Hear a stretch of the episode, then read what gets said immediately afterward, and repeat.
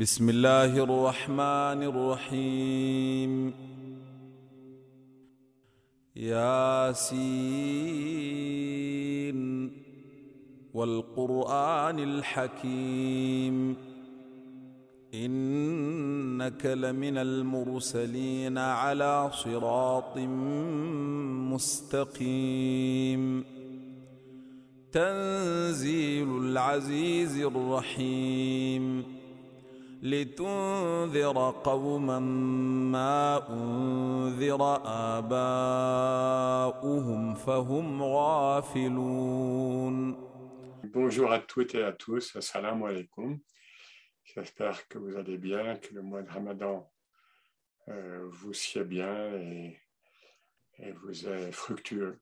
Donc, je vais présenter euh, Kassim Mohamed Soyer Bajrafil, que nous avons l'honneur de recevoir euh, aujourd'hui, et donc qui va nous parler de la beauté dans le Coran à travers l'art du tajwid, c'est-à-dire l'art de, de psalmodier euh, dans la beauté, Jawada, hein, le, Coran.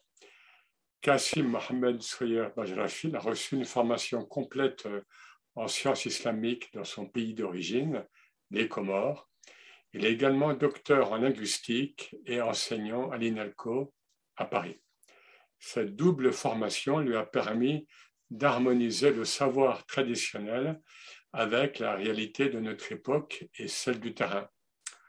En tant qu'imam, il a longtemps œuvré pour former et accompagner la communauté musulmane dans l'exercice de sa foi au sein de notre société occidentale, en cherchant toujours à éclairer son enseignement par la spiritualité.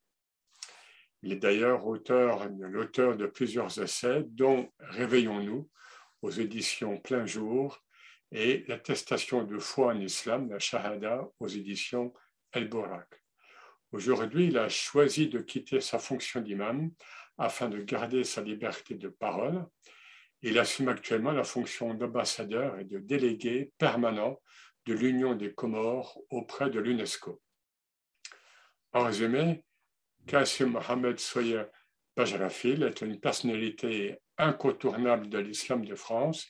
Sa contribution éclairée aux nombreux débats suscités par une actualité toujours exacerbée à l'égard de l'islam lui vaut la confiance de nombreux musulmans.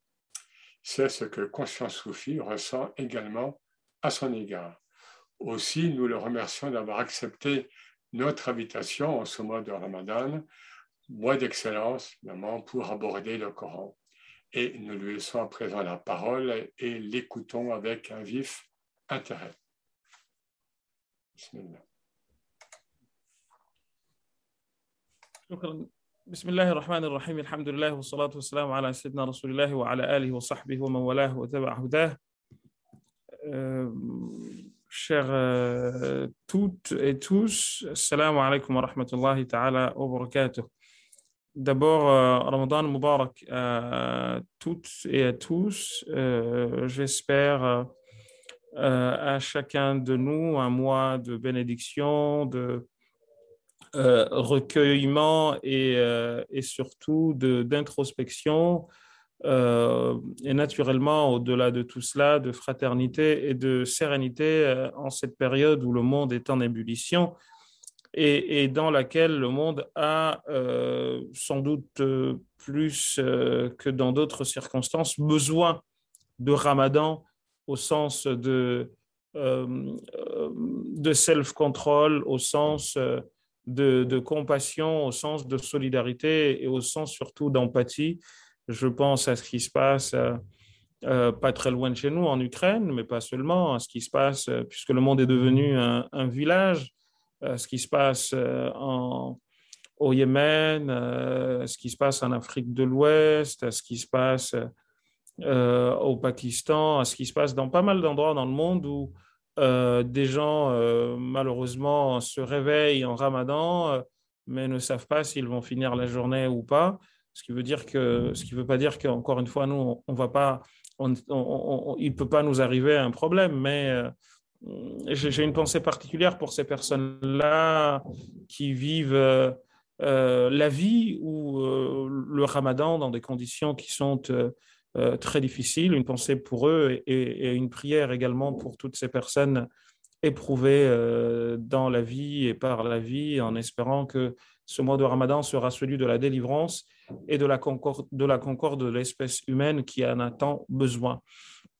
Deuxièmement, je vous remercie, euh, vous les frères et sœurs euh, du Conscience Soufi, pour euh, le renouvellement de l'invitation que vous me faites pour échanger avec vous au sujet d'un sujet qui est central, celui de, de comment se lit le texte coranique. Alors d'habitude, quand on en parle, eh bien, on en parle euh, sous l'angle de l'exégèse euh, ou de ce qu'on appelle l'istimbat, comment extraire des normes, etc. Et on oublie euh, très souvent que le Coran a fait l'objet de, des plus grandes attentions quant à la manière de le lire, c'est-à-dire à la manière de le psalmodier. et euh, je vais essayer, euh, dans euh, le temps qui m'est imparti, de, parcourir essentiellement deux pans. le premier, c'est celui du tajwid en tant que discipline, et ensuite celui du tajwid en tant que art. Alors, ce n'est pas la même chose. Euh, je vais essayer d'introduire une nuance qui, j'espère, sera compréhensible pour tout le monde. Alors, je commencerai par une petite anecdote personnelle euh, qui est euh, comment j'ai appris le tajwid. Avant de vous dire ce qu'est le tajwid. personnellement, petit, quand euh, à l'âge de peut-être 2-3 ans, d'après ce que dit euh, le, cher qui m'a appris le tajwid, cher Saleh. Euh, j'avais un grand frère qui m'a élevé, qui s'appelle Ibrahim, et qui m'emmenait chez lui. Lui, c'était son maître, et ben, j'étais très jeune pour commencer à apprendre les règles de, de, récitation du Coran. Et une fois chez lui, je faisais les bêtises qu'un enfant de 3 ans peut faire. Sauf que pour me calmer, le cheikh, il me donnait euh, apparemment du Nesquik. Moi, j'ai commencé à m'en souvenir euh, seulement euh, à l'âge de 8 ans, mais avant, je ne m'en souviens pas. Et il me donnait du Nesquik et de cette manière, je me calmais et apparemment, j'écoutais ce qu'il disait. Donc, je n'ai pas eu à, à m'asseoir en me disant, tiens, je me suis assis pour apprendre les règles, etc. C'est à partir de l'âge de 8 ans euh, que j'ai commencé vraiment à en prendre conscience et ce qui fait que, euh, Dieu merci, ça n'a pas été très difficile par la suite de prendre conscience de ce qu'on m'avait appris sans que je le euh, sache. Donc, je le pratiquais sans vraiment savoir c'était, quoi. Pourquoi cette petite anecdote? Parce que elle, elle me permet de vous situer la place euh, du tajwid dans la lecture du Coran. On distingue, jusqu'à maintenant d'ailleurs, on distinguait euh, l'apprentissage de la, j'allais dire, simple lecture du Coran, euh, qui est quelque chose dans beaucoup d'endroits du monde musulman pratiqué sans même que les gens ne comprennent ce qu'ils lisent. Parce qu'encore une fois, le Coran est vu comme euh, à la fois une source de bonheur, une source de joie. Des assemblées sont, euh, organisées pour que l'on lise le Coran, qu'on l'entende. Euh, et dans les traditions prophétiques, je vais y revenir, vous avez beaucoup d'incitations à cela. quand, par exemple, on, nous apprend que le meilleur parmi vous est celui qui apprend le Coran et qui le transmet, et qui l'enseigne. Ou, euh, d'autres traditions euh, du prophète sallallahu alayhi wa sallam qui nous parlent de, de l'importance de la récitation euh, du Coran. Il y en a un en tête qui me vient comme ça, qui est celui dans lequel le prophète sallallahu alayhi wa sallam disait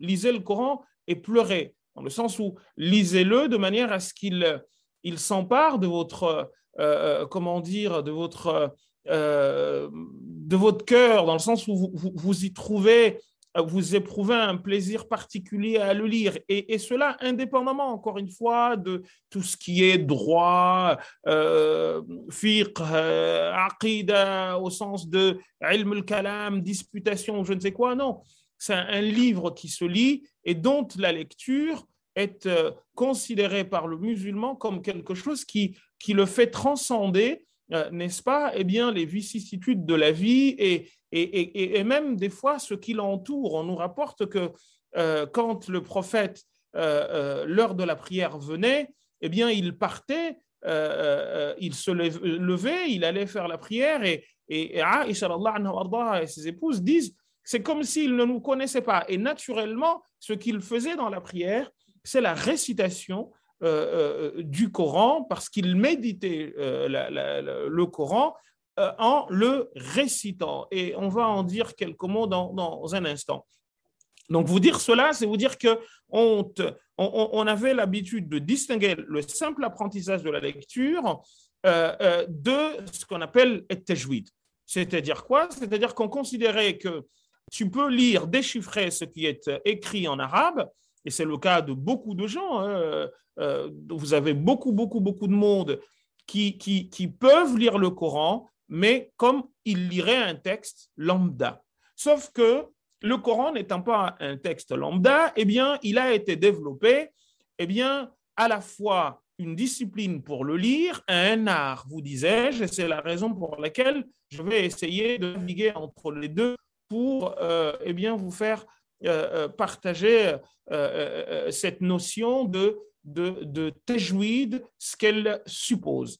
Alors, tajwid, comme l'a dit euh, euh, Younes euh, tout à l'heure, dans, son propos d'introduction et de présentation, ça veut dire en arabe l'embellissement. je me rappelle que justement quand j'ai pris conscience et qu'on a commencé de, ce qu'est le tajwid, de ce qu'on nous apprenait, qu'on on nous a commencé à nous apprendre le tajwid, en tant que discipline, eh bien, euh, euh, il y avait des, livres qu'on nous faisait apprendre, hein, dont un euh, qui me vient en tête comme ça, qui s'appelait Zahr al-Mufid fi ilm tajwid Et la, première chose qu'on nous disait, c'était la définition, et on disait at-tajwid ou at-tahsin. Le, le tajwid, de par son sens littéral, c'est at-tahsin, c'est l'embellissement. Wastilahan, et dans la convention des savants euh, euh, spécialistes de cette discipline, dont on verra que les premiers écrits en tant que discipline remontent seulement au IVe siècle, hein, je vais en dire un mot dans un instant, eh bien, on nous disait alors, ilach, c'est etc. Mais bon, on, nous disait qu'il fallait qu'on apprenne ça par cœur.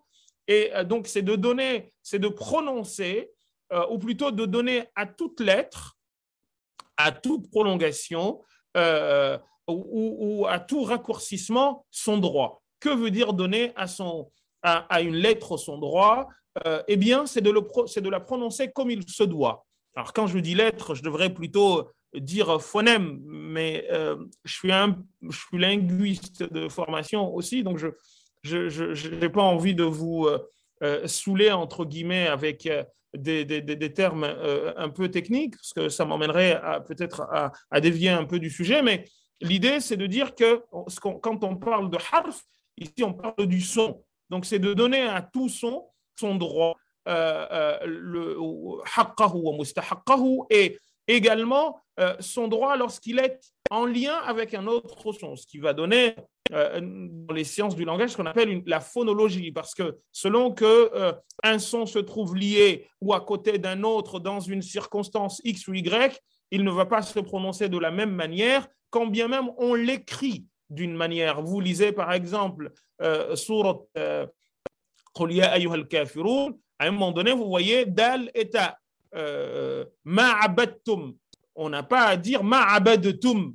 Et, et ce n'est pas ce n'est pas une règle qui est propre à l'arabe ni au Coran, mais c'est une règle dite d'homorganicité qui fait que eh bien, le de, il va être avalé par le ta parce que les deux sont prononcés au même endroit. Et pour cette raison, comme le da est sakin, c'est-à-dire qui est sans l'absence de voyelle, on appelle en des termes un peu barbes linguistiques le shva, eh bien, euh, il va être mangé par le ta qui est lui mutaharri, qui est, euh, euh, comment dire, qui est mu, c'est-à-dire qu'il bouge avec fatha, kasra ou dhamma. Donc, ma'abadtum, c'est c'est une opération phonologique des plus banales, mais si vous voulez, c'est le droit du dal lorsqu'il est dans cette situation, suivi d'un ta, c'est-à-dire d'un son qui lui est familier. Et, également, nous avons le mad. Alors, il y a plusieurs mad. Je ne rentrerai pas dans ces détails-là, mais peut-être qu'à travers vos, questions, on les abordera. C'est-à-dire que l'on, y a des prolongations, des prolongements. Alors, on verra, j'essaierai d'être un peu critique là-dessus parce qu'on nous disait qu'il fallait, selon que le mad ce qu'on appelle maddun wajib ou maddun euh, euh, euh, lazim, que selon que la hamza va se retrouver portée ou pas portée, on va avoir 4, 5 ou 6 degrés ou 6 instants qu'on appelle harakat. en réalité, ce qui compte le plus, ce qui comptait initialement, c'est de pouvoir distinguer un mot d'un autre, parce qu'en arabe, si je dis hal et hal, c'est pas la même chose, et naturellement, on doit distinguer ces deux mots par la prolongation qui se trouve euh, au niveau de la consonne euh, une hal, par exemple, euh, de hal, qui est, par exemple, un, mot qui ne veut pas dire la même chose. Donc, c'est de faire en sorte que l'on arrive à donner, pour revenir à la définition des spécialistes de la discipline, c'est d'arriver à prononcer la lettre comme il se doit, ou le phonème comme il se doit, en, respectant euh, non seulement son lieu de prononciation, sa manière, la manière de le prononcer, mais aussi et surtout quand il est concaténé, quand il est mis à côté d'autres sons, eh bien, qu'on lui donne son droit. Et c'est ainsi que l'on définissait le tajwid autrefois. Mais mais autrefois, c'est comme ça qu'on définit euh, euh, le tajwid pour, euh, et par les spécialistes. Mais je vous disais, le tajwid en tant que discipline, chers frères et sœurs, son but, c'est tarsin. Ça reste quand même l'embellissement. parce que le Coran, en tant que livre, eh bien, il est emmené à être lu avec une voix qui n'est pas la voix avec laquelle on lit euh, euh, un texte lambda. Euh, le prophète sallallahu alayhi wa sallam nous dit il n'est pas des nôtres celui qui ne donne pas une sorte de lahn. Lahn ici, c'est au sens de mélodie à la lecture du Coran. Ce qui veut dire encore une fois que celui qui n'a pas forcément la voix de Rossignol, de Abdel Basit, Abdel Samad, ça ne veut pas dire qu'il n'a pas à lire le Coran, mais voyez-vous, il, y a, euh, j'ai envie de dire, plusieurs manières de lire le Coran. Et quand on le lit pour le lire, puisque c'est une pratique, c'est une ibad, c'est un acte d'adoration, eh bien, euh, on nous demande de, le lire en le distinguant, n'est-ce pas, d'une de, comment dire, de la, d'un texte, euh, j'allais dire, anodin. Et, dire cela, c'est nous ramener, chers amis, eh bien, à vous euh, parler d'un verset du Coran euh, dans lequel on nous parle de la lecture de Daoud alayhi salam. Daoud salam est présenté dans les traditions musulmanes, mais pas seulement, comme quelqu'un à qui Dieu a donné une voix tellement belle que quand il lisait, il récitait euh, euh, euh, Zebour, eh bien, les, oiseaux pouvaient s'arrêter, limite de voler. Comme, dirait l'expression, on, pouvait entendre une mouche voler. il dira d'ailleurs à un de ses compagnons, le prophète, on t'a donné, oh toi, euh, compagnon, et si ma mémoire est bonne, c'est Ubay ibn Ka'b ou Abu Musa al-Ash'ari, un des deux, on t'a donné une, une, euh, une, une, euh, une, flûte de par la voix, parlant de sa voix, eh bien, comme, similaire, semblable à celle des flûtes des gens de, de Daoud. Il y a Jibal dit le verset, on dit justement que la lecture de de, de, de par Daoud étaient des, plus belles. Et on nous dit d'ailleurs dans certaines traditions qu'au paradis, eh bien, c'est entre guillemets la troupe de, Daoud qui aura l'honneur de réciter le Coran et ceux naturellement qui maîtrisent, j'allais dire l'art, mais ce sera le second point, de réciter le Coran, eh bien, ils feront partie de cela et c'est un, une des invocations que l'on nous demandait de faire justement avoir la, la, chance, l'honneur de faire partie n'est-ce pas, de euh, la troupe de Daoud qui récitera le, Coran au paradis, qui fera, d'après euh, les traditions musulmanes, partie des meilleurs délices euh, que le, croyant rencontrera au paradis.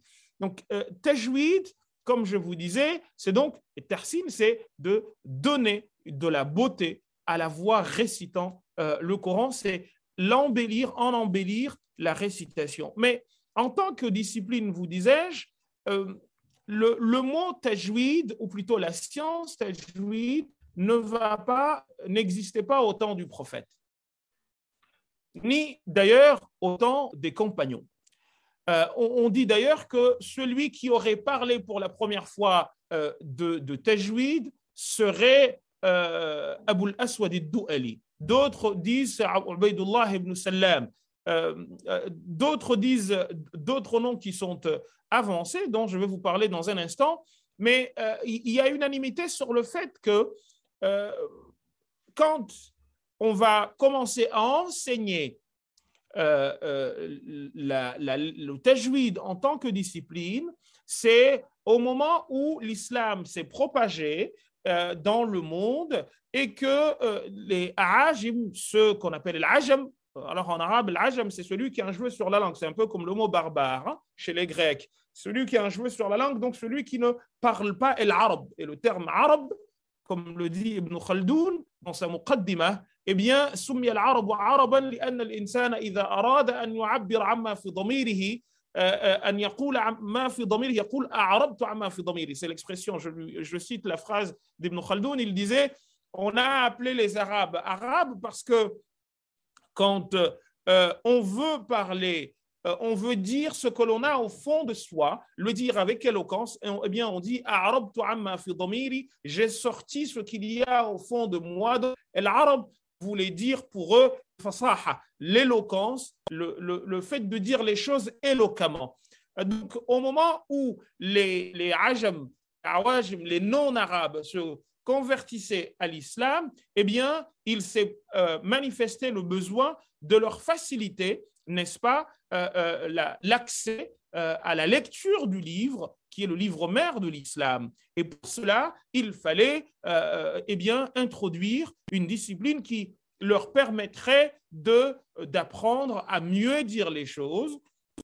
Et c'est la raison pour laquelle, eh bien, à partir euh, de, de, comment dire, de, du deuxième, voire le troisième siècle, on commencera à, introduire des notions comme le, la notion de tanqit, le fait de mettre des points, les diacritiques, de mettre également euh, les, les, comment dire, les, les, le les, la vocalisation pour que euh, eh bien, celui qui n'est pas arabi, arabophone eh bien, puisse parce que ne comprend pas l'arabe, ne comprenant pas l'arabe, eh bien, accéder au, texte. Mais encore une fois, il n'y avait pas, si vous voulez, de discipline à part entière euh, qui traitait jusque-là, on ne parle pas de discipline qui s'appelle tajwid.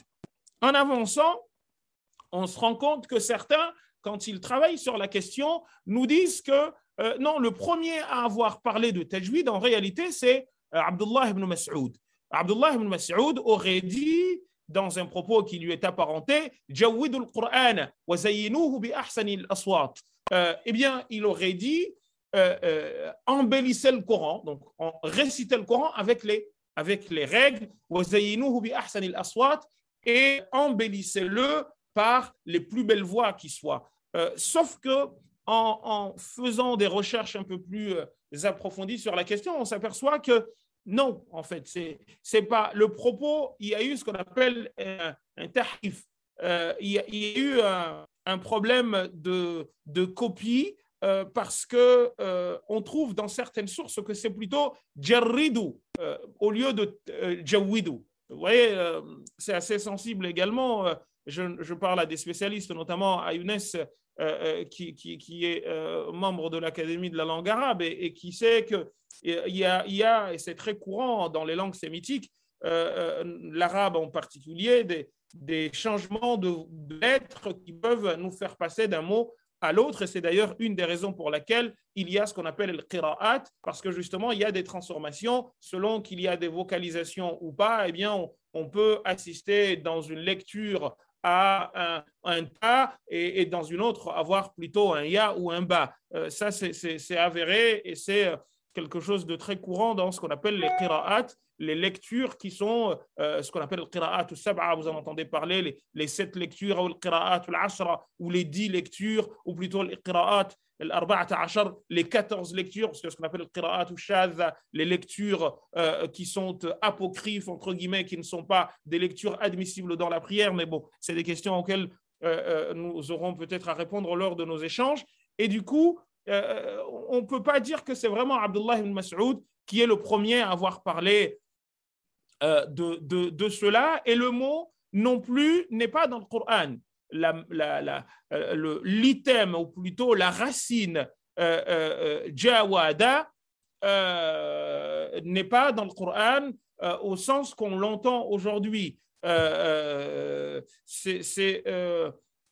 le trouve pas. Ce qui veut dire que le terme n'était pas connu des temps du prophète sallallahu alayhi wa sallam, ni, ni, même euh, au temps des compagnons. On utilisait d'autres termes comme euh, tartil, euh, comme tahsin, comme tazyin, comme tahbir, qui, toutes, qui tous pardon, veulent dire l'embellissement. et, l'embellissement qui regroupait à la fois le fait de bien prononcer les choses et surtout, enfin surtout j'allais dire, et en même temps lire avec une belle voix euh, le texte euh, euh, coranique.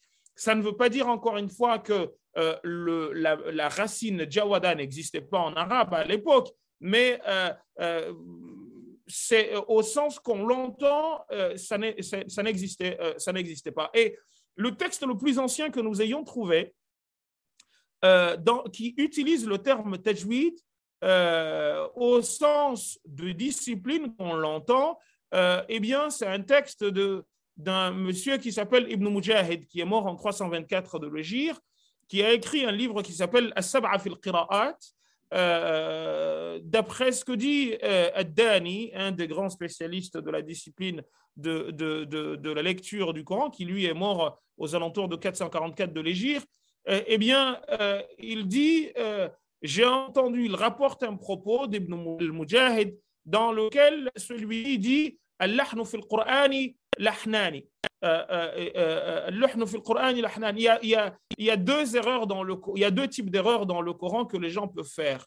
Euh, euh, Jaliyun wa khafi. Euh, une erreur manifeste et une erreur cachée.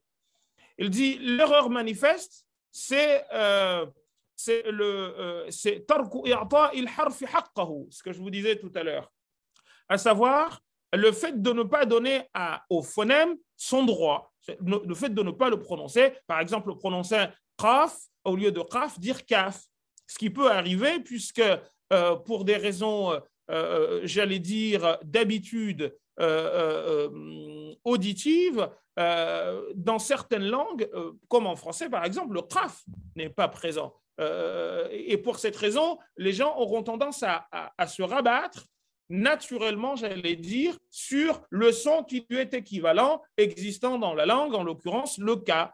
Euh, donc, au lieu de dire kul, les gens peuvent dire kul. Euh, et ça arrive d'ailleurs dans les lahjat, dans les, variantes de la langue arabe, les dialectes arabes. On a des, euh, par exemple, le kul, le qaf, il est, par exemple, au Yémen, dans certaines régions du Yémen, en particulier Hadramaut, on, dit gul, gultu, par exemple, et il y a même un savant shafi'ite qui a écrit un bouquin euh, dans lequel il permet l'utilisation par les hadarim, les gens de Hadramaut, de, du gaf au lieu du qaf, parce que c'est quelque chose de naturel. Mais bon, je ne euh, je m'attarderai pas là-dessus, mais je, je, ne suis pas très euh, loin de dire la même chose que ce monsieur, parce que passé huit ans, c'est prouvé scientifiquement, on a du mal à parler une langue comme ses locuteurs natifs. Donc, je reprends le propos d'Ibn Mujahid qui disait qu'il y avait deux types d'erreurs qui peuvent être commises par les gens en lisant le Coran. Une erreur patente, claire, qui est le fait de ne pas prononcer une lettre comme il se doit, de prononcer une lettre à l'endroit d'une autre, n'est-ce pas? Et ce qu'il a appelé l'ahnun khafi, qui consisterait à, par exemple, euh, ne pas faire un, prolongement comme il se doit, etc. Mais je ne vais pas euh, m'attarder là-dessus. Mais on voit que euh, Ibn Mujahid utilise le terme tajwid tel que nous l'entendons. Donc là, nous sommes au, IVe siècle, fin du, du, troisième, début du, du, du quatrième siècle. Et c'est d'ailleurs ce qui va être constaté par des gens comme euh, Ibn al-Jazari et, d'autres qui, euh, qui vont euh, nous, nous, permettre, n'est-ce pas, de, eh bien, d'aller dans, dans, plus en profondeur sur la question. Ensuite, à partir du IVe siècle, on va voir des, des gens qui vont commencer à écrire, à beaucoup écrire, je, parce que je n'ai pas envie de, de vous noyer dans des informations jusqu'à ce que l'on arrive au 7e, 8e siècle où va venir un monsieur qui s'appelle Mohammed ibn al-Jazari euh, qui va écrire, euh, euh, qui, va, qui est considéré comme le père de cette discipline, qui va faire le résumé de tout ce qui a été écrit du 4e siècle jusqu'à lui. Et vous entendez parler souvent de ce qu'on appelle les Shatibi, etc., qui le précèdent. Il va venir et écrire euh, eh bien, donner entre guillemets ses lettres de noblesse à cette discipline. Et depuis, eh bien, on fait référence à Ibn al-Jazari, euh, notamment euh, son fameux livre Al-Nasr fil Qira'at al-Asr, qui va poser, euh, j'allais dire,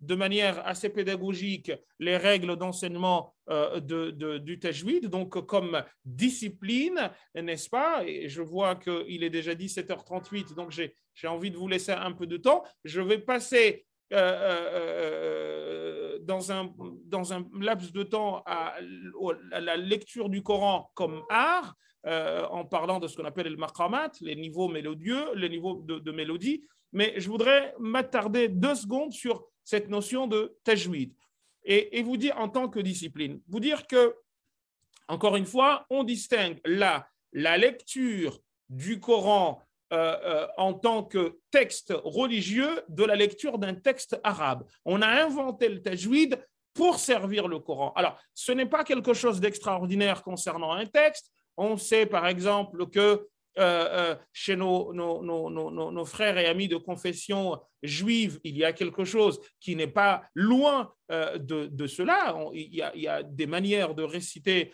la Torah. On sait aussi chez nos frères et amis hindous, concernant les Védas, qu'il y a, on a inventé même la grammaire, la première grammaire de l'histoire de l'humanité, qui est la grammaire de Panini, a été écrite au service de, des Védas, euh, notamment avec des règles qu'on appelle des Samhitapata et des Padapata. Je ne vais pas vous noyer dans, dans ces informations-là, mais on a créé quelque chose qui n'est pas très différent de, du Tejwid. Donc, ce n'est pas quelque chose d'extraordinaire, j'allais dire, euh, ou plutôt une, une, une, une, invention, une innovation qui, qui serait propre euh, aux musulmans. C'est quelque chose que vous trouvez dans toutes les traditions, se réclamant d'un livre. On crée euh, au service de ce livre un ensemble de, disciplines pour justement eh bien, euh, pouvoir le lire. Donc, on va avoir dans le tajwid eh bien, des règles qui sont pour la plupart des règles de phonologie basique. Quand je vous dis des règles de phonologie basique, je vous dis par là que euh, il, il, y a euh, des, choses que l'on peut expliquer par de la phonologie basique. Et si vous me posez des questions à travers nos échanges, je, me ferai un plaisir de, vous les expliquer si euh, j'ai accès à, si je peux utiliser et faire un partage d'écran et vous expliquer le pourquoi du comment de ceci et cela. Mais il en existe d'autres qui ne sont pas des règles de phonologie. Par exemple, euh, quand on parle de ce qu'on appelle euh, quand on dit euh, euh, un noun ou un mime qui a une shadda, qu'on appelle géminé. C'est-à-dire, j'ai ne, ma, na, par exemple, avec une shadda. on nous dit, on nous enseigne dans Tajwid qu'il faut une secta, il faut rester deux secondes au minimum. Donc, inna. mais en réalité, comme je vous disais, au temps des compagnons, ces règles-là n'existaient pas. Ce qui comptait, c'était justement de bien lire de manière à distinguer les mots les uns des autres, de manière à ne pas confondre un mot avec un autre en le lisant, puisque ça peut changer complètement euh, le, sens euh, du verset. Ce qui veut dire encore une fois qu'aujourd'hui, il existe des gens qui, euh, peuvent être de très grands savants, mais qui ne sont pas des mujawidin parce que c'est une discipline qui nécessite que l'on fasse des études qui ne sont pas très longues. D'ailleurs, on, définit le tajwid comme ilmu yawmin wa C'est des sciences que l'on apprend en, 24 heures, en gros. Donc, ce n'est pas quelque chose non plus d'extraordinairement difficile à réaliser. C'est des règles, encore une fois, qui sont vraiment simples à, apprendre et à appliquer surtout, et qu'il faut simplement, euh, euh, comme les anciens le disaient, avoir ce qu'on appelle le mushafaha. C'est-à-dire que l'on voit le sheikh prononcer et on prononce comme lui. Euh, pas seulement, donc, d'où le, le, fait que cher Google ne peut pas nous être d'une grande utilité là-dessus, je me rappelle, et je m'arrêterai sur ce point, sur euh, euh, euh, le tajwid en tant que discipline, que l'on nous disait, il y a dans, dans, les, dans les, ce qu'on appelle ahkam nun sakina wa tanwin, les règles de nun sakina et de tanwin, eh bien, on nous disait que il, y a, y a quatre, il y a idhar, idram, ikhfa et iqlab. Et sur la question de l'iqlab, par exemple, il y a eu beaucoup de débats, ou en tout cas certains débats qui n'étaient pas très difficiles, mais par rapport à la manière de prononcer le iqlab. Le iqlab, c'est quoi? C'est quand vous avez euh, euh, euh nun, donc n, euh, qui, est, qui précède un b. Alors, il y a une règle là dite d'homorganicité en phonologie, une règle toute bête d'assimilation, qui n'est pas différente de celle du fait que quand vous avez un devant une bilabiale me ou, ou peu ou be, eh bien, le un se transforme me. Donc, par exemple, on dit impossible parce que euh, nous avons un devant P, et P étant bilabial, il y a ce qu'on appelle une, une, assimilation régressive qui veut que eh, eh bien, le 1 devient, euh, devient, devient M. Euh, donc, le iqlab étant un B, euh, eh bien, euh, on nous disait, moi je me rappelle quand on nous apprenait euh, il fallait pas fermer totalement la bouche, mais il fallait par exemple dire mimbad, mais pas mimbad, alors que les autres disent justement on doit fermer la bouche. Donc je me rappelle que mon maître nous, nous disait non, non, non, non, non, tu n'as pas à fermer totalement la bouche. Parce que moi j'ai appris de mon maître qu'il y a la notion de fourja, etc. Et ça m'avait donné lieu à quelques controverses, mais qui ne sont pas, euh, c'est pas le, le, le, le, lieu de les aborder aujourd'hui, mais c'est une manière de vous dire que il y a quand même quelque chose qui se distingue euh, des règles phonologiques, mais ce n'est pas grand-chose en réalité. L'essentiel, c'est encore une fois des règles de phonologie et de phonétique pure. Maintenant, je vais passer à la notion de tajwid en tant qu'art. Ça veut dire quoi? Ça veut dire que là, on va s'intéresser cette fois-ci à aux mélodies avec lesquelles on récite le Coran. Euh, on voit que, alors ici, j'ai remarqué que ce n'est pas vraiment euh, d'actualité ici en France, mais si vous regardez un peu euh, dans le monde, vous allez vous apercevoir, notamment dans le sous-continent indien, que les gens se réunissent par dizaines, voire par milliers, voire par millions pour écouter quelqu'un réciter le Coran. et vous entendez les gens qui s'exclament Allah, Allah, Allah. Euh, euh, parce que, encore une fois, ils sont euh, limite en situation de transe, tellement la voix de la personne qui, le, qui lit le Coran eh bien, les envoûte, entre guillemets, ou leur plaît. Et alors, on nous dit, dans certaines traditions, que la première personne à avoir récité le Coran avec cette, comment dire, ce côté artistique, s'appelait, s'appelait ou se serait appelé Zadan. Euh, on dit que Abdullah ibn Mas'ud, dont on a parlé tout à l'heure, euh, eh bien, il, avait, il était en Irak et quand il faisait ses, ses, ses dars, ses assises, eh bien, il arrivait souvent que les gens s'éloignent, partent de, de devant lui pour aller euh, écouter euh, quelqu'un, mais il ne comprenait pas en fait. Et un jour, il a décidé de se lever et de marcher derrière les gens. Quand il arrive à eux, il trouve que les gens s'étaient attroupés autour d'une personne, et c'était cette personne qui s'appelait Zadan. Et naturellement, quand les gens l'ont vu, parce que les gens avaient un grand respect pour les compagnons du prophète, ils se sont dispersés. Et Zadan se retrouve nez à nez avec Abdullah ibn Mas'ud. Et Abdullah ibn Mas'ud, au lieu de le gronder, euh, parce qu'il était musicien, euh, le Zadan, et avait une très belle voix, il lui a dit Si le messager de Dieu t'avait entendu, il t'aurait aimé. Et Zadan a dit Ah bon? Eh bien, à partir de maintenant, je vais utiliser la belle voix que j'ai, qui est une ni'ma, c'est un des bienfaits qu'une personne peut avoir, eh bien, pour, n'est-ce pas, faire quoi? Pour lire le Coran. Et il serait, dit-on, celui qui est à l'origine de euh, euh, de la manière de réciter le Coran euh, que nous connaissons aujourd'hui en Égypte avec les Abdel Basit, Abdel Samad, les, les Antar Muslim, les Mohamed Siddiq al-Minshawi et d'autres, Mahmoud Khalil al-Husari et d'autres qui, qui sont devenus Mohamed Rifat avant eux, qui étaient les grands noms de la récitation que l'on connaît, que tout le monde, euh, aujourd'hui, tous les musulmans connaissent. Je ne pense pas qu'il y ait un musulman qui ne connaît pas Abdul Basit, Abdul Samad.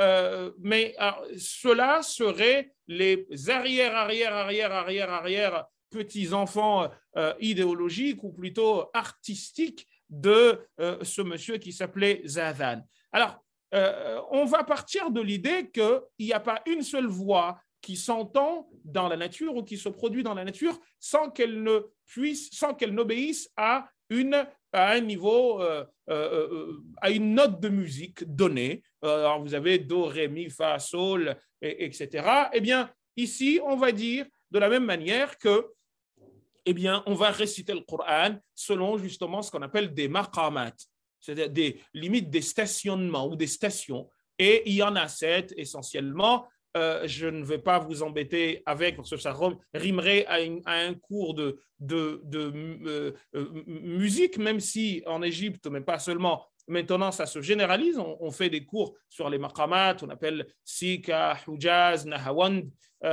etc., qui sont des, manières de dire un verset. On peut dire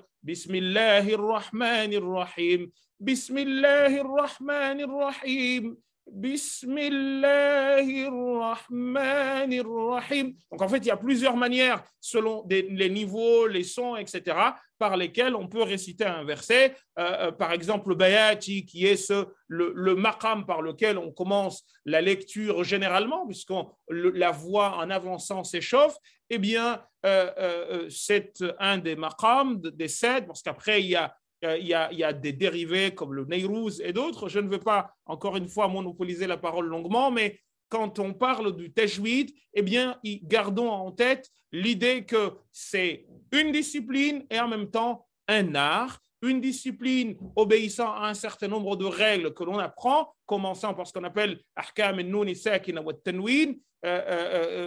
lorsque l'on prononce, lorsqu'on lit les versets, on voit qu'il y a des ponctuations, il y a des, il y a, lieux où s'arrêter, il y a des lieux où ne pas s'arrêter. Il y en a même certains qui ont écrit des livres pour parler seulement de comment s'arrêter sur le Coran. Je me rappelle quand on faisait nos cours, on nous disait justement que le fait de, de, faire une bonne pause, ce qu'on appelle waqf, eh bien, peut témoigner de la maîtrise de la personne des textes coraniques. Euh, donc, il y a ça comme discipline, et ensuite, il y a l'art de réciter le Coran qui dépend, lui, eh bien, de la manière de, de, comment dire, de lire un verset, euh, un verset qui parle, par exemple, de, euh, de, la, de châtiment. Y a, on va utiliser un maqam, euh, euh, un verset qui parle plutôt de ni'am, de bienfait, on va utiliser un autre maqam, etc., etc. Mais ça, c'est, euh, j'ai envie de dire, ce côté artistique-là, il est un peu pas à la portée de tous, même si on peut être un peu attentif avec une oreille un peu avertie à cela, mais c'est pas donné à tout le monde, mais globalement, c'est ça le, le, le tajwid. Et le prophète, sallallahu alayhi wa sallam, comme je vous disais, eh bien, aimer les gens qui, qui avaient de belles voix, de très belles voix, et avec lesquelles il lisait le, Coran. On connaît tous l'histoire de euh, Ubay ibn Ka'b, euh, lorsque euh, le prophète le surprend en train de lire le Coran, et, lui, lorsqu'il s'aperçoit que le prophète le regardait, eh bien, il lui dit Si je savais que tu étais là, la le tahbir dont je vous ai parlé tout à l'heure, je l'aurais encore davantage embelli, c'est-à-dire j'aurais utilisé une voix encore euh, plus mélodieuse ou encore plus belle. Il est déjà 18h moins 10, donc j'ai euh, parlé beaucoup plus longtemps que je ne devais le faire. Je m'arrête là pour que nous puissions échanger. Merci pour votre attention. Wassalamu alaikum wa rahmatullahi ta'ala wa barakatuh. Merci, merci infiniment, professeur Benjamin pour cette, euh, pour cette intervention riche. J'avoue que comme vous avez utilisé pas mal de termes techniques en arabe, je ne suis pas sûre que tout le monde a réussi à vous suivre, mais on va profiter du cercle d'échange justement pour clarifier euh, les questions que se posent euh, nos, les participants. Euh, alors, vous avez beaucoup parlé au début de votre intervention des qira'at, des, différentes, donc c'est les différentes lectures du, du Coran. Donc, il y en a 7 ou 10. 14 même. 14, oui. Est-ce que vous pourriez dire juste euh, en, quelques mots euh, les différentes la différence entre les différentes variantes et celles qui aujourd'hui sont les plus, euh, les plus utilisées ou les plus lues dans le monde musulman? En fait, quand on parle de qira'at, il faut, il faut partir d'une idée toute simple, qui est que lorsque le prophète, euh, il y a une histoire célèbre d'ailleurs de Omar ibn al-Khattab avec un, compagnon euh, qui, euh, qui s'appelait Al-Miswar ibn Makhrama, un autre qui s'appelait Abdurrahman ibn Abdel Qari. qui, les deux pardon, disent avoir entendu Omar ibn al-Khattab dire ceci. Il dit J'ai entendu Hisham ibn Hakim qui récitait Surat al-Furqan du vent du prophète alayhi wa sallam. Il dit J'ai entendu, je l'ai entendu lire Surat al-Furqan. Euh, et il dit, et je l'ai entendu le réciter sur plusieurs lettres, euh, huruf, euh, mais je vais vous expliquer ce que ça veut dire dans un instant. Et, et il me dit, il dit, mais ces, ces lettres-là, ou cette, sa lecture à lui, c'est pas ce que j'ai entendu le prophète sallallahu alayhi wa sallam utiliser comme lecture. Euh, et j'ai failli aller le bousculer dans la prière. Euh, j'ai attendu, je me suis retenu, je me suis contenu. Euh, et quand il a fini, j'ai été le prendre comme ça par les habits et j'ai amené, je lui dis qui, qui t'a dit, qui t'a appris à lire le Coran comme ça? C'est-à-dire Surat al-Furqan. Et il, dit, il lui dit, c'est le prophète qui m'a appris cela. et je lui ai dit, tu as menti. Parce que le prophète sallallahu alayhi wa sallam m'a appris moi à moi, Omar ibn Khattab, mais euh, différemment de ce qu'il t'a appris toi, de ce que toi tu lis. Euh, alors il lui dit, euh, il lui dit, Hisham ibn Hakim, il lui dit, bah, viens, on va voir le prophète sallallahu alayhi wa sallam, parce que le prophète, c'est lui qui m'a appris cela. et là, Omar ibn Khattab lui dit, bah, Yallah, bismillah, allons-y. donc ils sont partis voir le prophète sallallahu alayhi wa sallam, et là le, il dit, euh, euh, le prophète dit à Hisham de réciter. Et Hisham a récité devant le prophète et Omar écoute. Euh, et quand il a fini de réciter, le prophète lui dit C'est comme ça que ce chapitre a été révélé. et ensuite, il dit, le prophète dit Récite au toi, Omar. Et là, Omar dit, il récite euh, et le prophète a dit C'est comme ça aussi que le propos, le chapitre a été révélé. Et là, il lui aurait dit Ce Coran aurait été révélé sur sept lettres. Alors, il y a énormément de choses qui ont été écrites sur ce que veut dire sab'at ahruf. Je ne vais pas m'étaler là-dessus parce que des livres entiers ont été écrits là-dessus. Je pense à ce qu'a écrit la thèse de mon frère et ami Hassan Shahdi, euh, mais bien avant lui, des choses ont été écrites par les savants musulmans qui ont divergé sur ce que veut dire sab'at ahruf. Et, le prophète lui a, lui a dit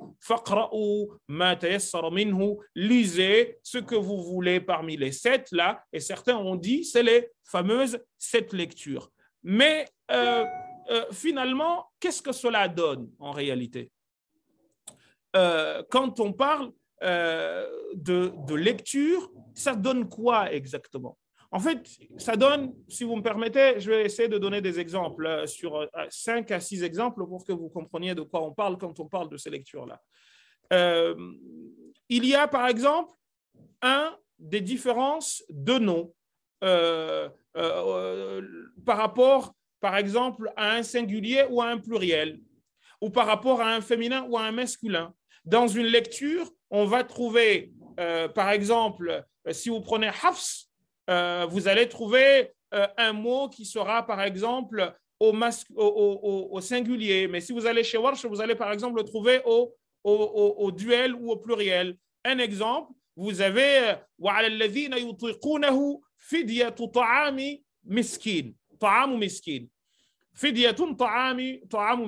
Et ceux qui, parce que ça nous concerne, je prends cet exemple, ceux qui pourront avec difficulté jeûner, eh bien, ils ont à fidyatun ta'amu miskin.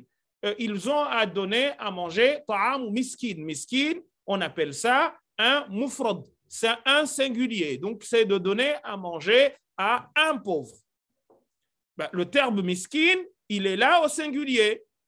Mais il y a d'autres lectures qui disent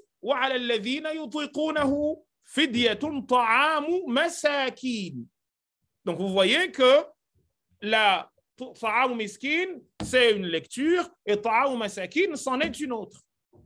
Et comme justement à l'époque, comme je vous ai dit au début, il n'y avait pas les diacritiques, eh bien, on pouvait lire les deux, ou en tout cas, les deux sont considérés comme attestés du prophète même s'il y aurait euh, des choses à dire là-dessus. Et par conséquent, on va considérer que le passage du singulier au pluriel, même si la racine du mot reste la même, eh bien, fait que nous passons d'une lecture à une autre. Je ne sais pas si j'arrive à me faire comprendre. Un autre exemple, euh, il y a un verset qui dit que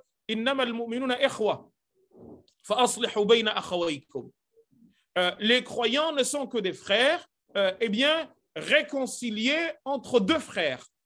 Réconciliés deux frères. Achawai, c'est le duel. Eh bien, il y a une autre lecture qui dit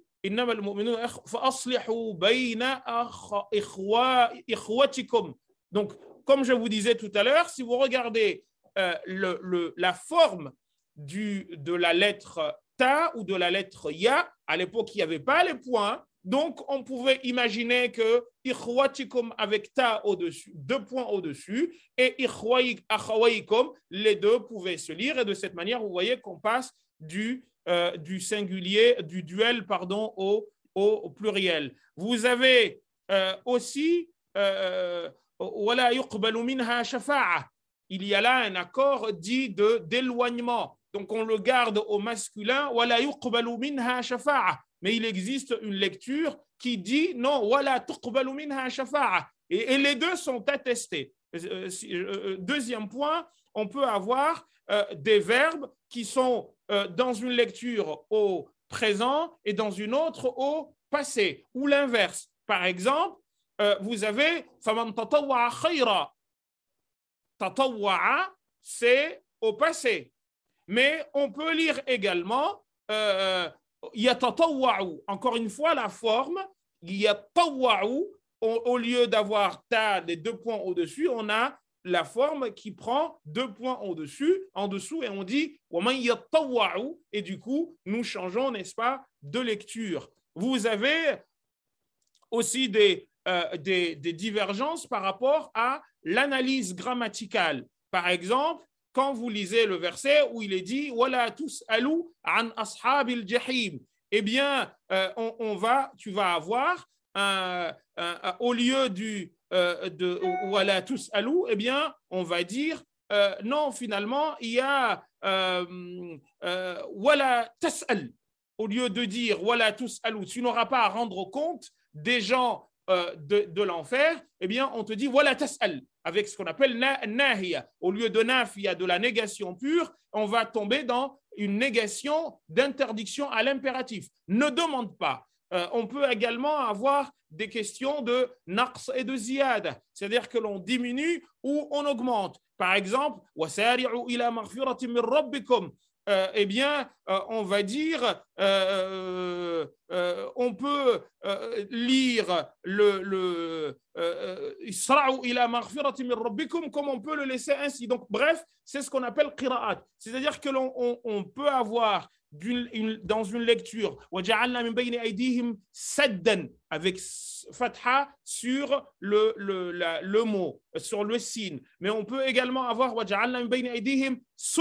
c'est ça ce qu'on appelle des lectures, même si euh, je peux aller jusqu'à euh, sept cas, parce qu'en réalité il en existe sept, qui justement servent à montrer les différences de ce qu'on appelle les, sept lectures ou ce qu'on appelle les dix lectures. Donc, encore une fois, le sens du mot reste le même, n'est-ce pas Ou la racine, la plupart du temps d'ailleurs, la racine du mot reste la même, mais la manière de la dire, selon qu'il s'agit d'un singulier ou d'un pluriel, ou d'un duel, ou d'un verbe au passé, ou au présent, ou d'un axe ou d'un ziad, eh bien, on passe justement euh, d'une lecture à l'autre. J'espère avoir euh, euh, été clair là-dessus. Et, en fait, quand on parle de ces lectures, on parle justement, vous entendez parler de ce qu'on appelle euh, Hafsan an Asim, c'est-à-dire qu'il y a ce qu'on appelle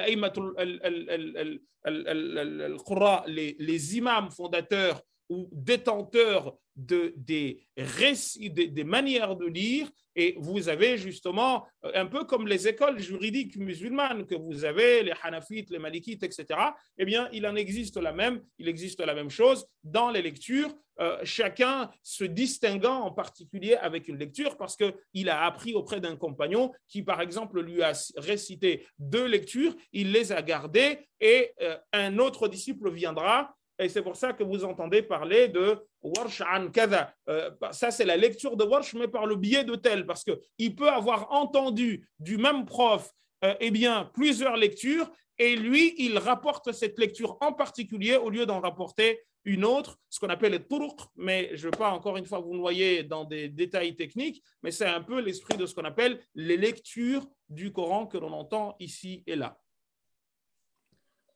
Merci beaucoup, cher euh, professeur, pour ces, pour ces précisions. Euh, on a une question euh, au sujet de... Alors, quel psalmodieur recommanderiez-vous pour goûter la, beauté du, Coran et pour apprendre le tajwid avec facilité, entre guillemets, quel psalmodieur peut-on choisir comme modèle?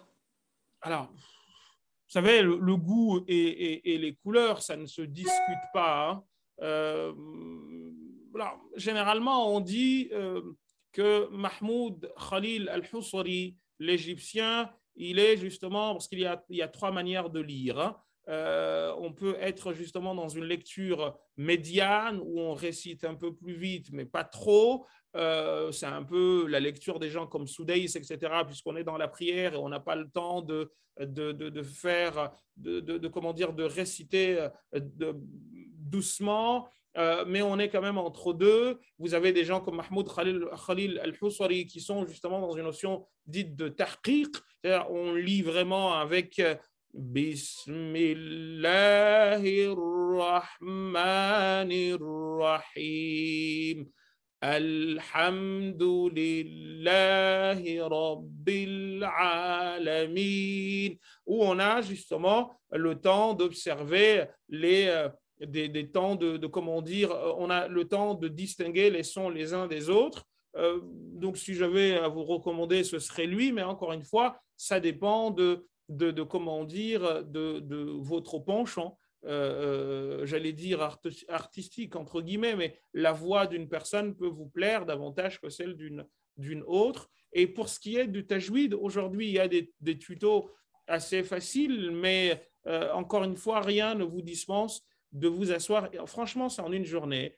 Euh, on, nous disait pour la petite anecdote, quand on était petit, pour que nous retenions tajwid, par exemple, que nous, euh, en réalité, c'est le N. Hein. C'est le N avec euh, zéro. le N suivi de zéro. Le, quand je dis zéro, c'est le E de l'hésitation en français, qu'on appelle en, en, en, phonétique. Donc j'ai N qui est suivi des lettres de l'alphabet, qui sont au nombre de 28. Alors nous, on nous disait quand on était petit que euh, lorsque le N, euh, donc quand on dit non tanwin, en réalité, le tanwin, c'est aussi un N. Hein.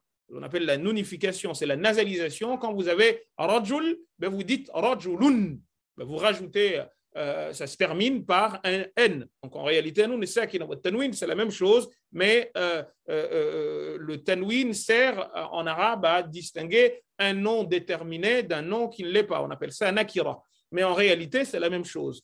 Euh, sur le plan euh, phonétique, ou plutôt sur, oui, sur le plan phonétique. Et du coup, on nous disait quoi? On nous disait que Nun qui sont à l'origine de ce qu'on appelle l'ahkam, les règles de Nun Tanwin. Comment les lettres se comportent lorsque elles sont au contact de Nun Tanwin? Juste pour vous dire combien c'est facile. Alors, nous, petits, on nous disait euh, c'était deux parents et ils sentaient leur mort prochaine et ils, ont, ils avaient quatre enfants. L'un s'appelait Idhar, l'autre s'appelait Idram, le troisième s'appelait Iqlab et le quatrième s'appelait Irfa. Alors, sentant leur mort prochaine, ils ont voulu éviter des histoires de disputes d'héritage euh, euh, à leurs enfants. Ils les ont appelés et leur ont dit écoutez. Donc, ils les ont appelés les uns après les autres, mais ils ont appelé le premier Idhar. Ils lui ont dit écoute, fiston, nous, sommes vieux, nous sentons notre mort prochaine, etc. Et nous aimerions que, eh, eh bien, euh, nous vous partagions ce que nous avons. Et vous savez que nous n'avons pas d'autre héritage que les, les 28 lettres de l'alphabet, qu'on appelle huruf al-hija. Euh, euh, et nous aimerions que, eh bien, tu prennes, comme toi, tu es né, l'aîné, que tu prennes quelque chose parmi les, les 7, les 28. Il a dit, papa, maman, ça va, j'ai une vie Là, c'est le, petit Mohammed. Hein, je vous raconte ce qui, ça remonte maintenant après de, 40 ans, mais euh, c'est comme ça qu'on nous présentait les choses pour schématiser. Et donc, lui, il a dit, moi, j'ai un peu de moyens, j'ai pas besoin de, de, comment dire, de, de, grand chose, mais comme vous insistez, je vais en prendre six. Il leur dit, euh, je vais prendre six. Lesquelles sont, sont-ils, sont-elles? Eh bien, c'est ce qu'on appelle les lettres de la gorge. Al-halqi. Et il dit, moi ce que je veux, c'est que si un de vous, donc nous ou donc le tanwin se termine, trouve toujours à la fin, mais nous sakina c'est au milieu, nous avec soukoun, avec rien. Eh bien, je veux que les lettres qui seront euh, chacune de mes lettres qui sera au contact d'un de vous, eh bien, qu'il n'y ait pas de nasalité et qu'on ne fasse pas de pause. Donc, on nous disait, euh, euh, euh justement, c'est le fait de faire apparaître. Donc, tu fais apparaître quoi? Eh bien, le nun sakina ou le tanwin, le nun avec sukun ou le tanwin, tu ne t'arrêtes pas. Donc, par exemple, on nous disait jurufin har. Donc, jurufin har, eh bien, vous voyez, vous voyez le jurufin, il y a tanwin, in à la fin. Eh bien, ha, étant une lettre de la gorge, je ne fais pas de pause et je ne fais pas de nasalisation. Quand je dis an'amta. Je ne dis pas an'amta, mais je dis an'amta et je continue. Donc, on nous, alors il y avait des, des chants qu'on nous faisait chanter pour mnémotechnique. Euh, euh, hamzun thumma aynun ha muhmalatan thumma ou par exemple akhi haka ilman hazahu ghayru khasir. Mais ce serait vous noyer dans des trucs. Et vous avez le deuxième qui venait, euh, c'est Idram. Lui, il dit ben papa, maman, quand ils l'ont appelé, moi, je suis assez riche, ça va, j'ai pas beaucoup de, j'ai pas, je suis pas trop dans le besoin. Mais comme vous insistez, je vais prendre six, comme mon grand frère Izhar. Et qui sont-elles, ces lettres-là? Eh bien, c'est euh, euh, les lettres qui se trouvent dans un mot qui est Yarmaluna. Donc, Ya, Ra, Mim, Lam, Wa ou Nun. Donc, ça fait six. Et il les distingue en deux. Il dit, je veux que quand j'ai yanmu, donc il se développe, comme on dirait en arabe, euh, euh, où il développe, eh bien, si un de vous est en lien avec ya, nun, mim ou waw, eh bien, qu'il y ait une nasalité que l'on entend. C'est pour ça qu'on dit par exemple. Euh, donc, man, donc il y a le nun sakina, le nun avec le, un truc au-dessus, le, le, zéro au-dessus, et vous avez ya, man ya'mal. Donc, on fait une, une, justement une petite, on insiste un peu deux secondes dessus, euh, parce que lui, il l'a demandé. En revanche, donc on, man ya'mal, il y a une nasalité qui s'entend. Par contre, si vous avez l'ar, lam, ra, donc là ça fait 4, mais il en reste 2. Vous avez lam et ra. Si vous avez nun et sakina, donc nun avec 0, ou tenwin qui précède un des deux, eh bien il est avalé par un des deux. Donc j'ai mir rabbik, mir rabbik, ou ashhadu an la ilaha, au lieu de ashhadu an la, comme certains le disent, non, ashhadu an la ilaha, puisque justement je suis dans ce qu'on appelle idram et on disait en arabe al-idram لغة الإدخال شيء في شيء. والاصطلاحا إدخال حرف أو التقاء حرف ساكن متحرك حتى يصير حرفا واحدا مشددا c'est que vous ayez le une lettre qui est quiescente, donc avec zéro voyelle, qui, se, qui rencontre une des quatre lames et qui a fatha, kasra ou dhamma, eh bien, qui, font, qui vont s'unir et faire une seule lettre. Justement, on est dans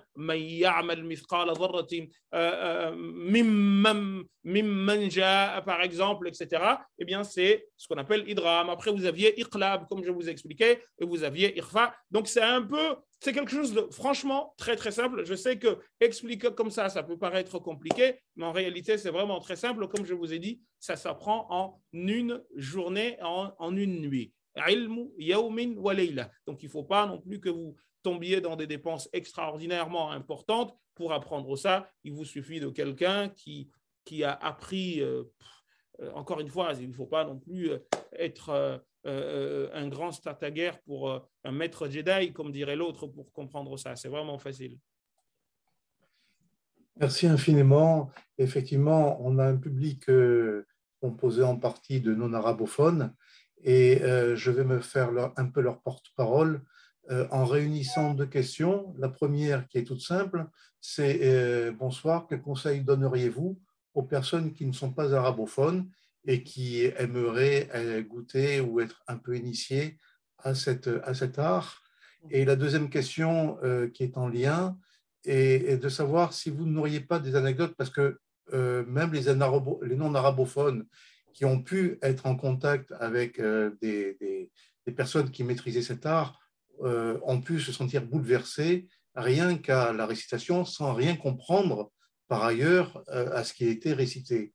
Et donc, euh, la question est de savoir si effectivement euh, vous n'auriez pas des anecdotes euh, concernant des personnes qui a priori auraient été hostiles à l'islam et qui se seraient converties ou qui auraient été dont la perception aurait été complètement modifiée justement à l'écoute du Coran. Alors, vous savez, ça, c'est dès les compagnons, euh, dès les temps du prophète à la Mecque. Euh, donc, je commence par la seconde question. Euh, les, Arabes de Quraysh, lorsqu'ils entendaient le Coran, ils, en étaient bouleversés.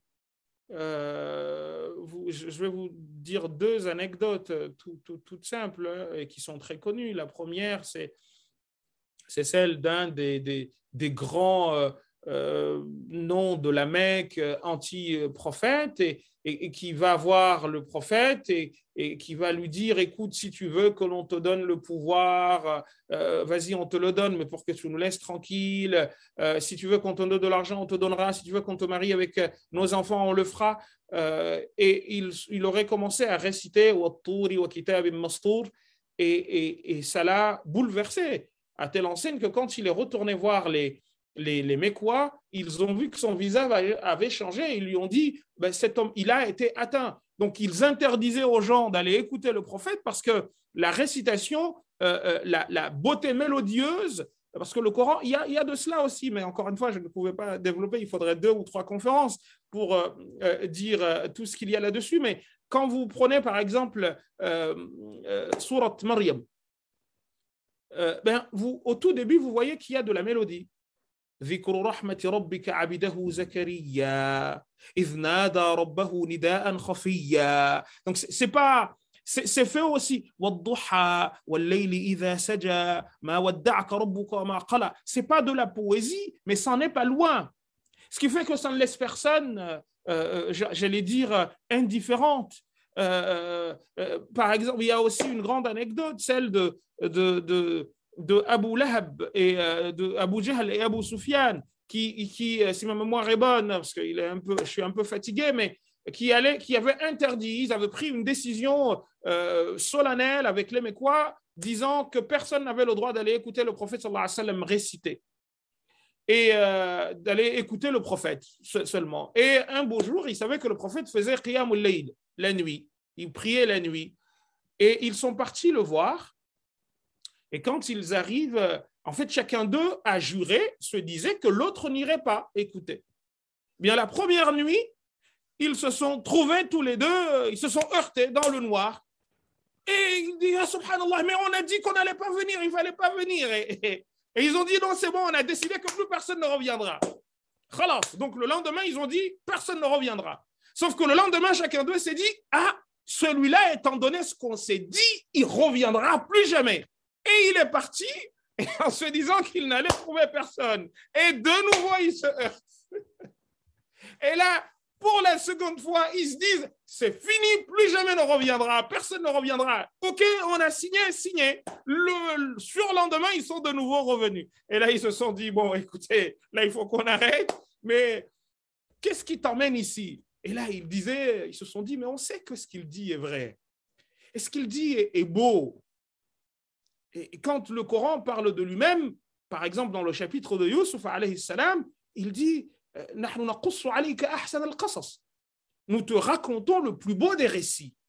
Donc, il y a ce côté aussi, euh, mais que malheureusement aujourd'hui, parce qu'on est trop asséché par trop de fiqh, on oublie cette dimension-là. C'est pour ça que je vous ai dit, rappelez-vous mon propos liminaire, j'ai parlé de discipline et j'ai parlé d'art en vous racontant l'histoire de Zadan. Il y a ce côté-là. Alors, moi, je vous dis encore une fois, je ne sais pas ce qui se passe ici, mais j'ai l'impression qu'on a des cœurs un peu secs vis-à-vis du Coran.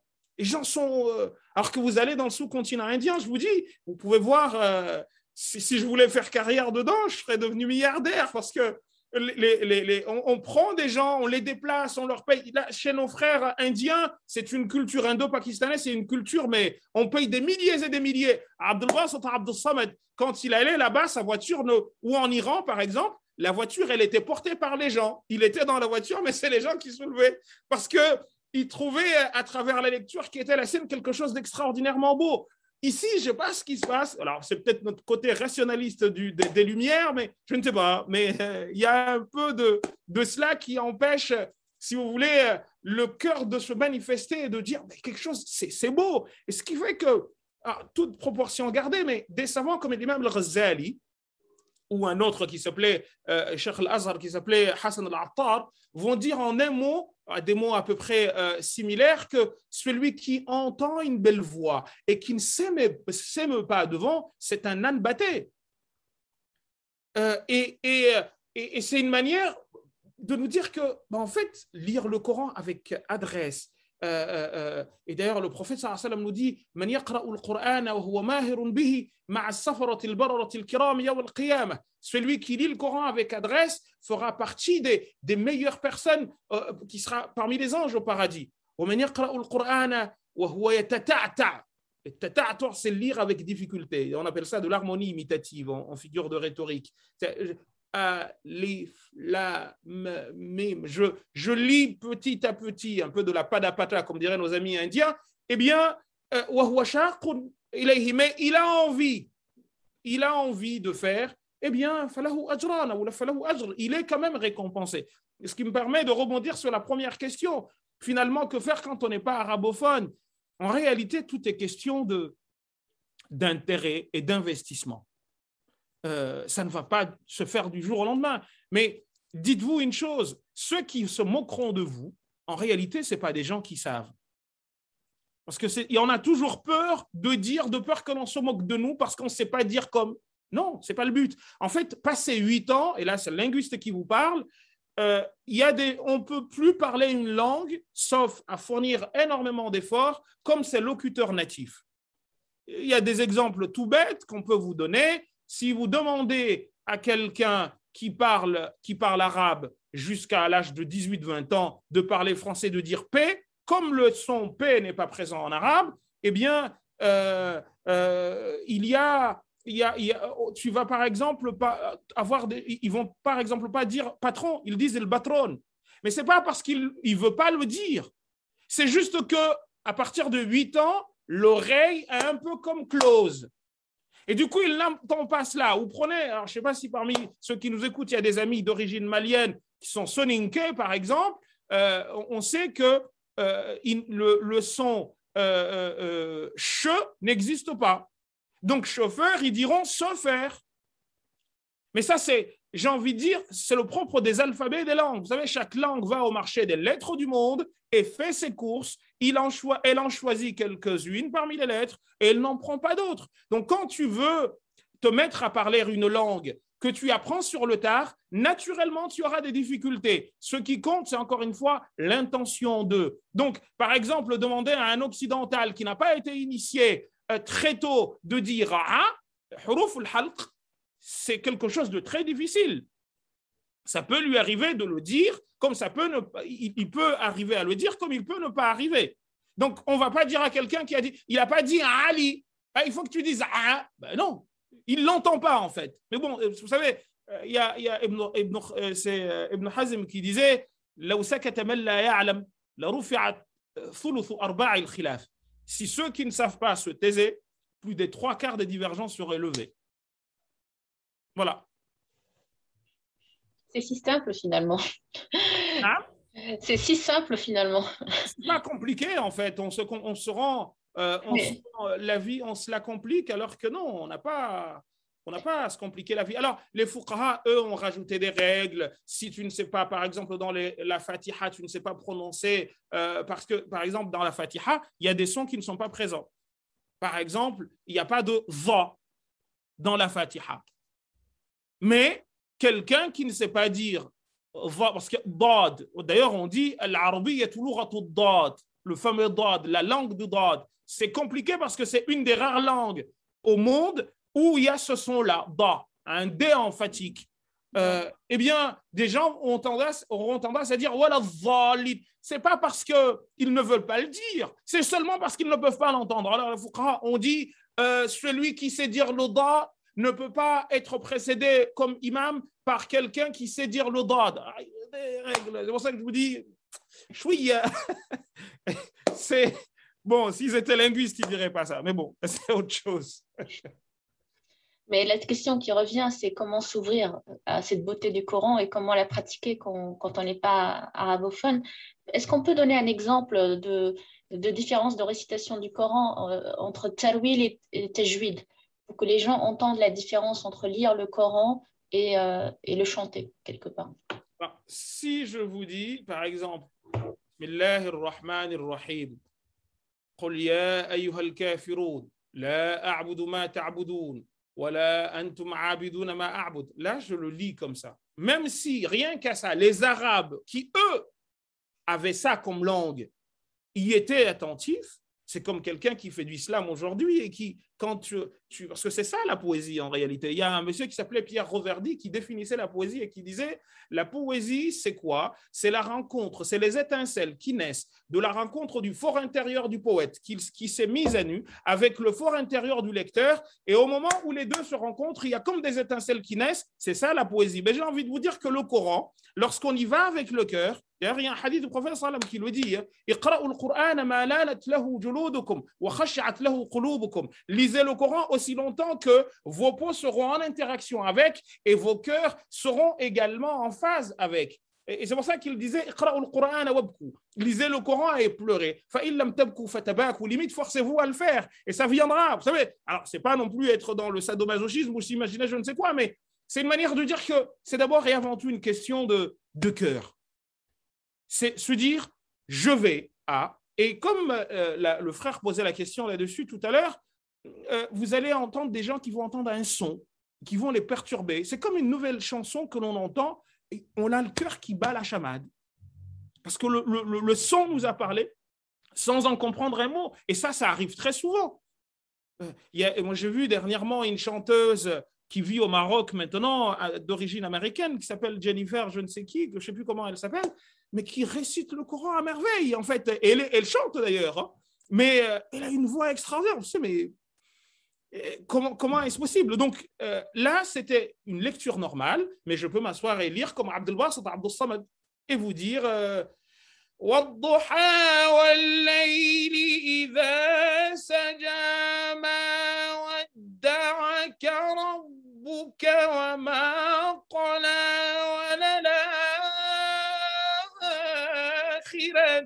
خير لك من الأولى ولسوف يعطيك ربك فترضى Là, c'est une manière de réciter. Et là, ce que je vous ai dit tout à l'heure, c'en est une autre. Mais même dedans, on peut avoir justement les maqamat dont je vous ai parlé tout à l'heure. Mm. C'est vrai que pendant le mois de Ramadan, euh, le sujet de lire le Coran revient beaucoup parce qu'il est recommandé de lire le, Coran. Et, euh, et, la question qui revient souvent, c'est est-ce qu'on peut l'écouter dans une première étape? Euh, Parce que le lire pour les non-arabophones, c'est compliqué. Le lire avec du tajwid, c'est encore plus compliqué, même si les règles sont simples. Mais est-ce qu'on peut déjà commencer par une, écoute active du Coran? C'est la meilleure manière, en fait. C'est la meilleure, euh, c'est la meilleure euh, méthode. On ne peut de toute façon pas parler sans écouter. Vous savez, si on n'entendait pas des gens parler, on ne pourrait jamais parler. Donc, il faut toujours commencer par là. Merci beaucoup, euh, euh, professeur Bajrafil, pour votre disponibilité et pour toutes ces, euh, pour toutes ces informations et cet exposé très riche. Est-ce que vous avez envie de dire quelque chose pour clôturer cette conférence autour de la beauté du Coran à, travers Tajwid? Ouais. Non, c'est juste vous dire que c'est un livre. Il faut, peut-être, parce que peut-être qu'il y a des non-musulmans aussi qui nous écoutent, on doit faire comprendre au monde que nous avons un livre qui est beau, euh, et, pour lequel des millions, voire des milliards de gens, euh, euh, j'ai envie de dire, jubilent, qui, qui leur procure un plaisir autre que celui de Daesh qui va tuer des gens en disant Allah Akbar ou je ne sais quoi. moi, j'ai, mon premier travail, c'était celui de réciter le Coran. à l'âge de 3-4 ans, on nous disait, il y avait déjà cette oui, cette, euh, cette oreille qui était attentive, parce qu'on nous faisait écouter tout le temps euh, euh, au Coran, à la beauté, et on y était attaché. On pouvait passer 10, 11 heures, voire 12 heures à faire que ça, à réciter, parce que, ben tiens, il y a celui-ci. On se disait à l'époque, hein, tel, un tel a sorti une cassette aujourd'hui, autant des cassettes audio. Et on allait écouter, ah ben, Antar Muslim a fait, il a sorti une aujourd'hui, ah, demain c'est Abdelmouna Touhi, l'autre c'est Mohamed Sadiq al Et bon, c'est un, autre monde aussi, hein, mais, mais je veux dire que on a un, livre qui est extrêmement beau, qui, qui c'est pas de la poésie, euh, parce que justement, le Coran se défend d'être un poème. Un poème, c'en est pas un, même s'il y a, y a un peu de sajja, quelque chose qui est de l'ordre des assonances et des allitérations. Je ne veux pas encore une fois vous embêter avec euh, des, mots techniques, mais, mais euh, il y a un peu de cela. On peut trouver quelque chose qui s'en approche, mais qui n'en est pas. Et, du coup, faisons le savoir au monde. Faisons-le savoir au monde que nous avons un livre qui est beau et, pour lequel mille et une choses ont été faites pour, eh bien, justement, que les gens puissent y accéder, le lire et, j'ai envie de dire, communier avec. Voilà, si j'avais quelque chose à rajouter, ce serait cela. Merci beaucoup. Et il faut dire que nous avons la chance de nos jours d'avoir euh, sur Internet disponible des dizaines et des dizaines de récitations différentes du Coran, y compris de, la part de femmes, parce qu'il y a eu une question, est-ce que la, est-ce que est autorisé pour les femmes? Et moi, On a des récitatrices euh, femmes peu nombreuses. pourquoi, pourquoi elles seraient limitées aux hommes? C'est une bonne question, évidemment. Mais en tout cas, euh, il y, a, y, a y, a, des récitatrices, mais c'est vrai que c'est plus dans le monde euh, indonésien, euh, indo-pakistanais que dans le Maghreb.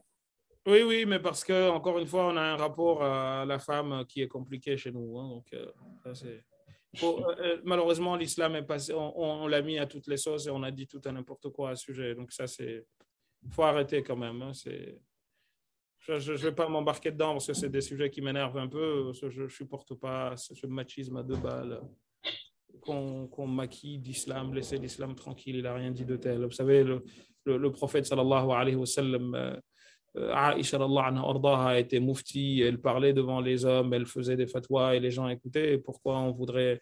La reine de Saba était reine, elle a fait rentrer sa communauté. Bref, je ne veux pas m'embêter avec ça parce que c'est énervant.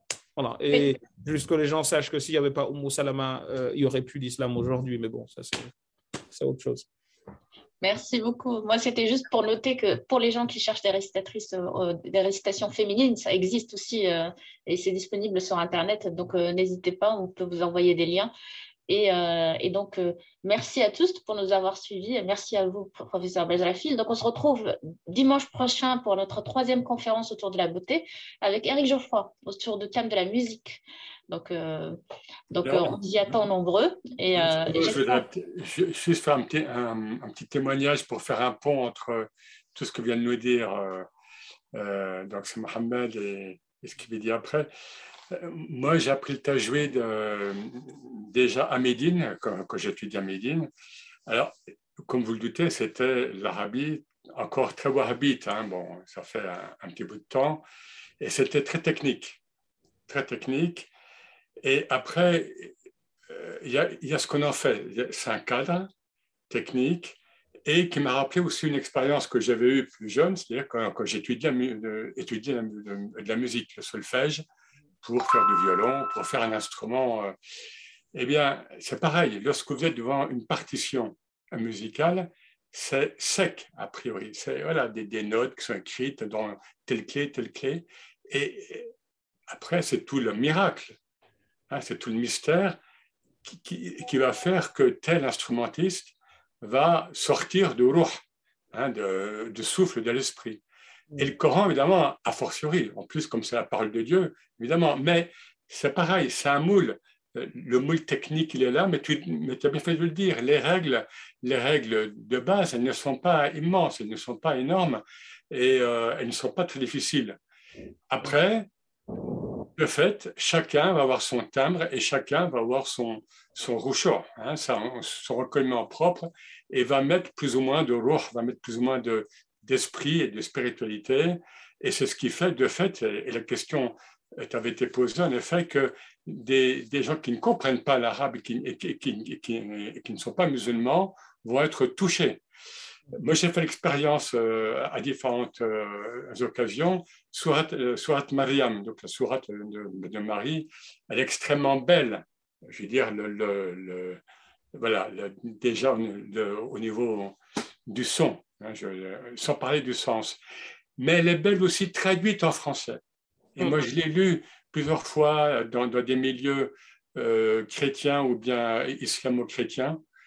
Et, je voyais que la lecture en français, ce que je lis en arabe et en français, la lecture, même en français, touchait. C'est-à-dire que au-delà de la langue arabe, le, le c'est-à-dire le sens, le sens profond de cette sourate, hein, surtout les passages qui concernent vraiment euh, Marie, la Vierge Marie, notamment hein, dans le Coran, touche. Donc le ruh, hein, l'esprit passe même dans, une autre langue que celle donc, du Coran, que, la langue arabe. Voilà, juste ce témoignage pour, euh, pour dire à quel point euh, tout est là, tout est là, en effet, ce, ce, texte-là, le, le, texte coranique est difficile, il faut le dire, en tant que tel, il y a des particularités, euh, euh, il y a des spécificités à la langue coranique. Donc, je ne vais pas être mieux. Et, comme, c'est pareil en musique, exactement pareil. C'est ce que vous allez oser, il faut oser aussi, euh, je veux dire, injecter dans votre, dans votre perception et qui va, qui va résonner en vous. Et si ça résonne en vous, et ça vient du cœur. Hein. Toute l'anthropologie islamique est basée sur le, le le cœur, hein, le cœur intime, le fouad, etc. C'est ce qui est, c'est ce qui résonne en vous, qui va résonner en l'autre, hein, chez les autres. Et c'est tout le secret, évidemment, de, cette harmonie euh, qu'avait Seigneur Daoud, donc le prophète David, avec, avec les créatures, avec les oiseaux, avec les. Voilà, donc, enfin, en ce qui me concerne, un grand merci. Euh, euh, Mohamed merci beaucoup pour ce témoignage qui était très, très vivant. Euh, et, tu, as raison bon, d'insister sur, sur, le fait que euh, s'il n'y a, pas, a pas en nous l'amour, l'amour du texte, l'amour du prophète qui a reçu ce texte. Il faut toujours, il faut toujours, l'imam Razali le dit, hein, il faut lire le Coran comme s'il nous était révélé. Hein. Parce que la prophétie légiférante, elle est terminée, mais la présence mohammedienne, elle est là. Et quand tu lis le Coran, mets-toi dans cette, dans cette, euh, dans cette stature mohammedienne de cet homme qui reçoit le Coran avec tous les symptômes physiques hein, qui, qui, qui, sont décrits par la tradition. Qu'est-ce que cet homme recevait? Et il faut oser. Et, c'est pour ça qu'en effet, on, peut avoir la peau qui, qui, qui, vibre, on peut pleurer, on peut, euh, on peut ressentir des choses, on peut, et c'est tout à fait ce, ce, qui nous est demandé. Donc, ce n'est pas une lecture purement technique, mais la technique, elle est là. Elle n'est pas compliquée, je crois que tu, te l'as bien dit, de manière très, très savante, en même temps très, très simple, les deux à la fois. Et ça, c'est l'apanage des grands, des maîtres, hein, d'être à la fois savant et simple à la fois. Et euh, merci beaucoup. Et donc, que ça, que ça nous donne à chacune et à chacun le goût et l'audace aussi. Parfois, on n'ose pas de lire le Coran tel, tel que nous le recevons. Merci beaucoup. Merci beaucoup. À bientôt alors, Inch'Allah. Et euh, Ramadan Mubarak à vous tous. Merci. Est-ce que c'est possible en clôture, Kassim, de, de nous faire euh, une petite récitation tajwid Ça nous ferait ah. tellement plaisir. J'ai mon ordinateur dont la batterie me menace de me quitter, mais je, je vais me lancer. Et une petite confidence, ce que je vais réciter, c'est ce que c'est la première récitation que j'ai faite en public quand j'avais 6 ans de Surat wa Donc, si l'ordinateur ne nous lâche pas, je vous la fais. Si en cours de route, elle me lâche, c'est pas grave, j'aurais essayé. Voilà, Merci. Merci. أعوذ بالله من الشيطان الرجيم بسم الله الرحمن الرحيم والشمس وضحاها والقمر إذا تلاها. والنهار إذا جلاها. والليل إذا يغشاها.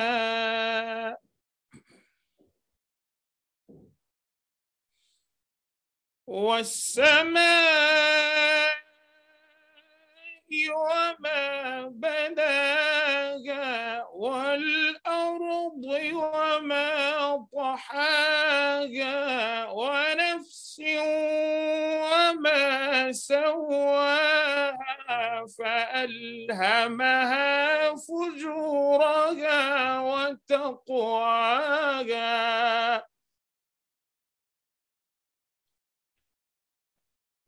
قد أفلح من زكاها.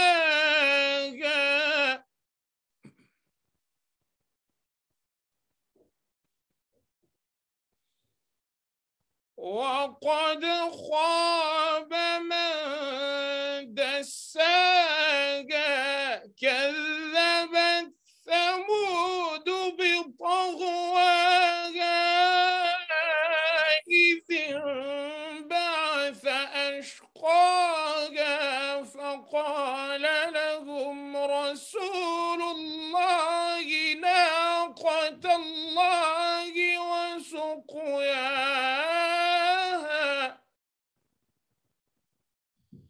فكذبوه فعقروها فدمدم عليهم ربهم بذنبهم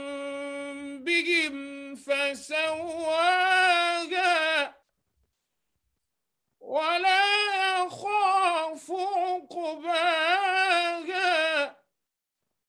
صدق الله العظيم